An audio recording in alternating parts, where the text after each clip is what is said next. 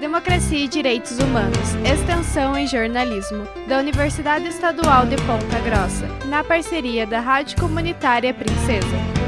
Olá, sou Pamela Tischer. O governo do Paraná realiza nas escolas da rede estadual de ensino mais uma consulta para expansão do modelo militar nas escolas. A consulta foi iniciada ontem e continua hoje em 127 escolas em todo o Paraná. Podem votar professores, estudantes maiores de 16 anos e os pais dos estudantes. Em Ponta Grossa, nove escolas participam da consulta. O programa de escola militar do governador Ratinho Júnior foi criado em 2020. 194 44 colégios já foram incorporados nesta modalidade. A APP Sindicato denunciou na imprensa a forma como o governo tem conduzido a consulta à comunidade. O sindicato denuncia que tem sido impedido de entrar nas escolas para conversar com professores sobre o projeto do governo. Ouvimos a professora da Rede Estadual de Ensino, Michele Rota Teles, que atua em uma das escolas de Ponta Grossa, que passa pela consulta sobre escola militar. A professora também confirma a falta de abertura para diálogo sobre a proposta de militarização das escolas.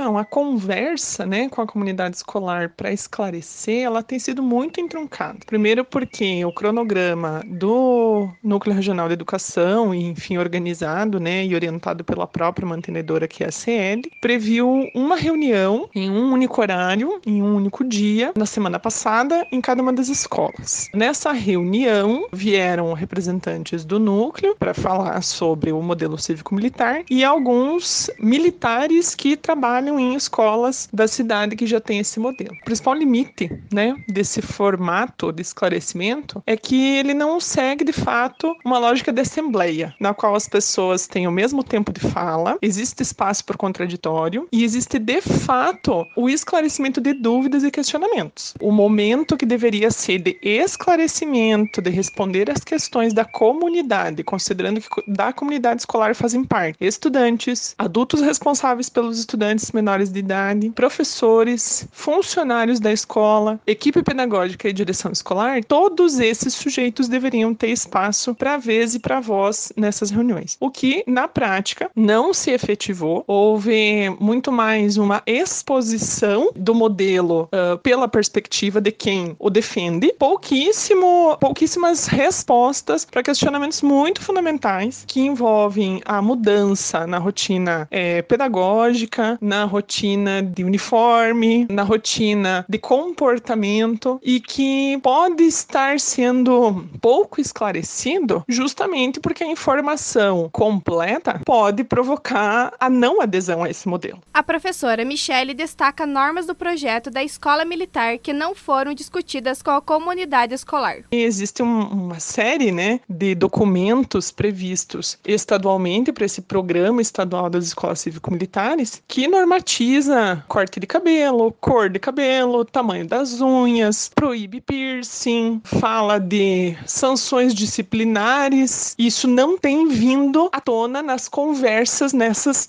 reuniões já realizadas nas escolas. E também as questões que ficam confusas, né? Como, por exemplo, o fato, na prática, né, no, no orçamento, não existe nenhuma verba específica ou especial para essas escolas, em termos de estrutura, em termos de melhoria, né, da, dos equipamentos, pelo fato delas serem cívico-militares. Para agravar um pouco, né, há que se registrar que militares da reserva, né, aposentados, selecionados pela Secretaria de Segurança Pública para atuar nas escolas que são responsabilidade da Secretaria Estadual de Educação. Então, pessoas que foram formadas e atuaram no seu tempo de serviço na área da segurança pública e não na área da educação. Muito menos foram formados, né, no sentido de a formação acadêmica ou mesmo de carreira voltada para atuação em escolas. E ainda, né, como se tudo isso não bastasse, há uma gratificação paga a esses militares que atuarão nas escolas cívico-militares no valor de R$ 5.500 por mês, enquanto o salário inicial de um professor concursado pela Secretaria de Educação não chega a mil reais, conforme pode ser verificado no edital do concurso que está em processo de, de convocação dos aprovados. Agradecemos a participação da professora da Rede Estadual de Ensino, Michele Rota Teles. A professora atua em uma das escolas de Ponta Grossa que passa pela consulta para ser transformada transformada em escola militar. A consulta foi realizada ontem e hoje em 127 escolas da rede estadual de ensino em todo o Paraná. Em Ponta Grossa, participaram nove escolas do núcleo regional. Somam mais uma em Castro e outra em Carambeí. Só em Curitiba são 27 escolas que passam pela mesma consulta para o projeto Escola Militar, conforme dados do governo do estado.